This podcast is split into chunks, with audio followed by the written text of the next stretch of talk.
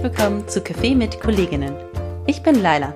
Nachdem die Museen wieder geöffnet haben, frage ich mich, wie läuft das Museum mit der neuen Normalität? Heute spreche ich mit Dagmar Wituschek. Dagmar ist eine der freien Kulturvermittlerinnen am Landesmuseum. Hallo Dagmar, schön, dass du dir die Zeit nimmst, mit mir zu sprechen. Ja, gerne. Immer äh, bin ich bereit. Sehr gut. Ähm, du bist freie Kulturvermittlerin hier am Museum. Kannst du mir beschreiben, was deine Aufgaben sind? Also erstmal von dem, was ich gemacht habe. Ich habe äh, studiert Literaturwissenschaften, Kunstgeschichte und Baugeschichte und habe hier im Badischen Landesmuseum angefangen als Praktikantin. Ähm, vor, muss ich gerade mal überlegen, vor wie vielen Jahren war das? Ähm, der Max ist jetzt, mein Sohn ist äh, 22, also vor 20 Jahren. und meine Aufgaben hier sind, ja, äh, ich mache viele Führungen, hatte aber auch immer wieder kleine Projektverträge also einzelne Themen bearbeitet und innerhalb meiner Führungstätigkeit, da mache ich dann auch gerne besondere Führungen für Hörgeschädigte oder auch mal für eine Blindenführung. Was ich auch immer wieder mache, sind Führungen mit eher lernbehinderten oder lernverzögernden Schülern und Kindern. Ja, also im Großen und Ganzen mache ich Führungsaufgaben, also ich führe und vermittle Kultur und äh, im Besonderen eben auch gerne besondere Führungen für Hörgeschädigte und Blinde. Ah, spannend. Ähm, mir war gar nicht so richtig bewusst, dass es ein spezielles Programm gibt, das auf solche Einschränkungen eingeht. Das finde ich ganz spannend. Gibt es auch Routen, die zum Beispiel auf Gehbehinderungen besonders ausgelegt sind oder ähnliches? Ähm, ha hatten wir auch schon. Wir haben schon Führungen speziell für Rollstuhlfahrer angeboten. Mhm. Und äh, da muss natürlich vorbereitet werden, dass jeder Zugang gelegt ist. Und das wurde auch gern angenommen. Ja, ja. ach klasse. Das Museum war ja zwischendurch geschlossen und hat jetzt wieder eröffnet, aber mit starken Hygienemaßnahmen. Die Dinge funktionieren anders. Wie hat sich denn deine Arbeit verändert dadurch?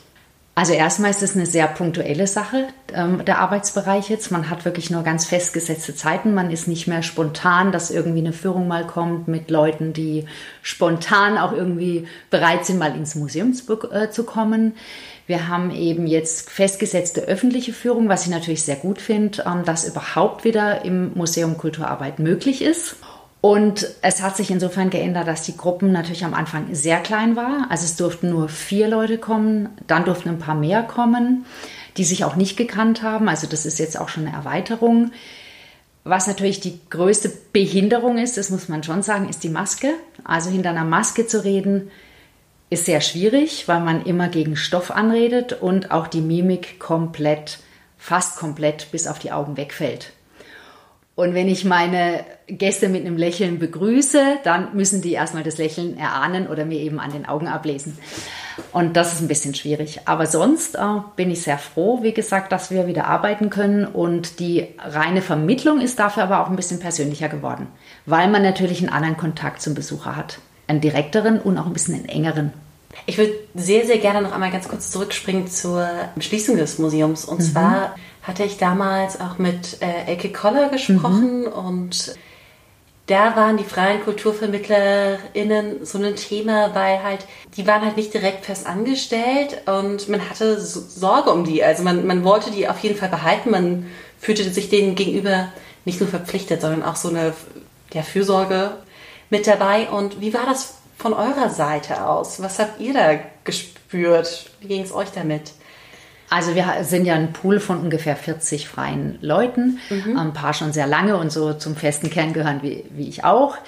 Und ähm, ich sage mal, wir Frauen, also die weiblichen Mitarbeiter und äh, die halt in einer Partnerschaft leben, die hatten das Glück, dass sie ja oft verheiratet waren und äh, zumindest einen festen Versorger in der Gemeinschaft waren. Aber wir haben eben auch Kolleginnen, die und Kollegen, die alleine leben und für die hatten wir, um die hatten wir schon ein bisschen Angst, weil wir einfach gedacht haben, von was leben die jetzt, wenn sie keine Verwandten mehr haben und keine, keine Familie, die sie irgendwie trägt.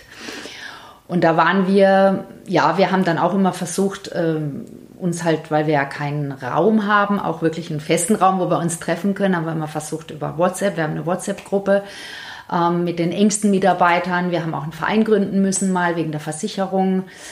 Und da haben wir schon versucht, auch immer wieder in Kontakt zu bleiben und zu fragen, wie es ihnen geht und zu helfen. Also wir haben auch Mitarbeiter, die dann recherchiert haben. Da haben wir das immer auf einen, ähm, ja, wie in so einen Pool reingegeben, so einen Wissenspool. Und da konnte dann jeder draus schöpfen, auch wie die neuesten Errungenschaften sind, was man jetzt machen muss und Gelder beantragen muss. Also wir hatten schon, ja, wir hatten schon ein bisschen Furcht um die, die jetzt alleine zurechtkommen müssen. Ja. ja das ja. war schon eine unangenehme Situation. Und dass man auch natürlich, manche haben auch gesagt, das Soziale fehlt wirklich, auch wenn man sich nicht dauernd sieht, aber irgendwie mal zwischendurch, dann mal wieder auf einen Kaffee. Ähm, weil manchmal gehen wir nur, geben uns die Klinke in die Hand bei den Führungen, sind ja nicht zusammen. Und äh, ja, aber wenn man sich dann gesehen hat, das war schon immer schön und wir hatten schon persönlichen Kontakt.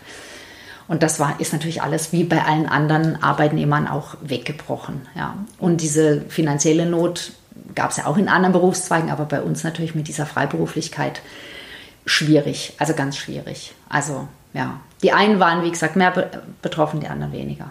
Ja. Die 40 sind erhalten geblieben. Also es ist ja, also es ist niemand abgesprungen. Wir haben natürlich schon ein bisschen Sorge. Gestern hat eben auch ein Kollege, äh, der da geführt hat in der Kunsthalle, gesagt, wenn es noch lange so weitergeht, dass man so wenig Führungen in den Museen machen kann und man lebt von den Führungen, dann muss er sich schon noch ein Standbein suchen oder irgendeine Quelle, wo man ähm, ja also regelmäßiger eben auch oder ein festeres Einkommen hat. Das ist halt immer der Fluch der freien Mitarbeit, dass man sich nicht auf ein Fest, es hat eine Freiheit, aber es hat natürlich auch Existenznöte, wenn man davon leben muss. Ja. ja. Wir haben gerade darüber gesprochen, wie das in deinem Arbeitsalltag sich verändert hat. Das ist ja aber auch in unserem privaten Alltag. Gibt es da Teile, die du auch positiv findest? Ja, das hatte ich ja bereits schon angedeutet, dass man den ähm, Besuchern näher kommt. Ja. Also, dass man jetzt nicht unbedingt, manche müssen, melden sich auch namentlich an. Also, ich gehe jetzt nicht auf die Namen der Personen ein, aber ich frage schon ein bisschen ab, woher sie kommen. Ja. Ähm, habe wie immer natürlich auch in normalen öffentlichen Führungen zu Normalzeiten, in Anführungsstrichen, habe ich natürlich auch Leute, die von weiter her kommen. Aber man fragt dann schon mal ein bisschen nach, wie, warum momentan gereist wird, warum die Menschen hier nach Karlsruhe kommen und ins Museum gehen. Und der persönliche Bezug und die, ja, die Distanz ist ein bisschen trotz Maske fast weniger geworden zum einzelnen Besucher. In der Gruppe und in der Lebendigkeit natürlich, was ein Museum ausmacht, ist es ein bisschen schade, dass wir natürlich momentan nicht so viel Gäste und so viel Programm bieten können. Ja, okay. Aber die persönlich, persönliche Nähe, die ist auf jeden Fall zu den Besuchern enger geworden. Ja. ja.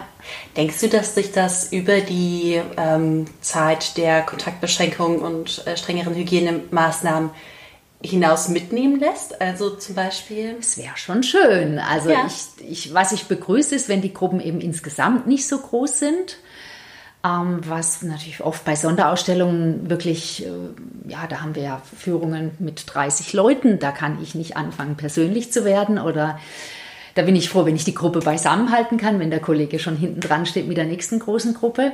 Aber vielleicht kleinere Einheiten machen, kürzere Führungen und dadurch vielleicht auch mehr eine persönliche Verbindung zum Besucher bestehen lassen. Ja. ja. In anderen Interviews ist schon mehrfach der Begriff des Cicerones oder Cicerones äh, Programms gefallen. Kannst du da ganz kurz mal erklären, was das ist? Also für uns, äh, meine Kollegen oder hier am Hause sind Cicerones mehr, ähm, sag ich mal, Menschen, die führen, aber nicht oder mehr eine Anleitung geben, aber nicht eine geschlossene Führung anbieten. Also das ist mehr so eine Anleitung zum Sehen. Und natürlich, wenn Besucher auf dich zukommen, dann beantwortest du eben Fragen. Also so in der Richtung eher. Also es ist nicht so ein abgefasstes Führungsprogramm, was man da eigentlich gibt. Es ist ein bisschen eine freiere, ein freieres Führen. So sehe ich das. Ah, okay, aber die, die Cicerones sind also, ähm, also es gibt eine Gruppe, die nennt sich Cicerones. Ja. Also wir sind immer Cicerones hier am Museum, also jetzt im Landesmuseum, wenn Sonderausstellungen eröffnet werden, dass wir eben so ein bisschen ähm, Figuren sind, die Anleitung geben. Okay. Aber noch keine inhaltlichen Themen vermitteln. Es ist mehr so eine Museums- ähm, Aufsicht oder, oder ja. Einstiegshilfe. Genau, genau, ja. eher sowas in der Richtung. Ja. Ah, spannend. Ich ja. glaube aber, dass es da unterschiedliche Auffassungen auch in den Museen gibt. Manche haben dauerhafte Cicerones, also das sind eben einfach nicht Aufsichten, die in den Räumen stehen und in den Sälen und in den äh, Dauerausstellungen, sondern eben Leute, die ja, fachlichen Beistand für die Besucher geben können. Ah, ist das vielleicht ein bisschen sowas wie die Explainer, die unten Ja, in der... in der Richtung. Ich glaube, Okay. manche Museen verwenden den Begriff so. Okay, gut. Wir eher ein bisschen, ja. Für die Zuhörerinnen und Zuhörer, die auch nicht wissen, was die Explainer sind, es gibt unten in der Ausstellung Archäologie in Baden sogenannte Explainer. Und falls ihr wissen wollt, was die genau machen, es gibt in der ersten Staffel ein Interview mit dem leitenden Explainer des Hauses, Herr Dr. Wolny. Aber äh, zurück zu dir, Dagmar. Ich habe noch eine Frage und zwar, ich danke dir ganz herzlich für das Interview, Dagmar, ähm, und wünsche dir noch einen schönen Tag. Ja, dasselbe. Danke. Nächste Woche frage ich weiter nach dem Museumsleben in der neuen Normalität. Wir freuen uns, wenn ihr uns besucht. Digital unter landesmuseum.de slash digital oder analog im Karlsruher Schloss. Ansonsten freue ich mich auch, wenn ihr hier wieder mit dabei seid. Abonniert einfach den Podcast. Bis zum nächsten Mal.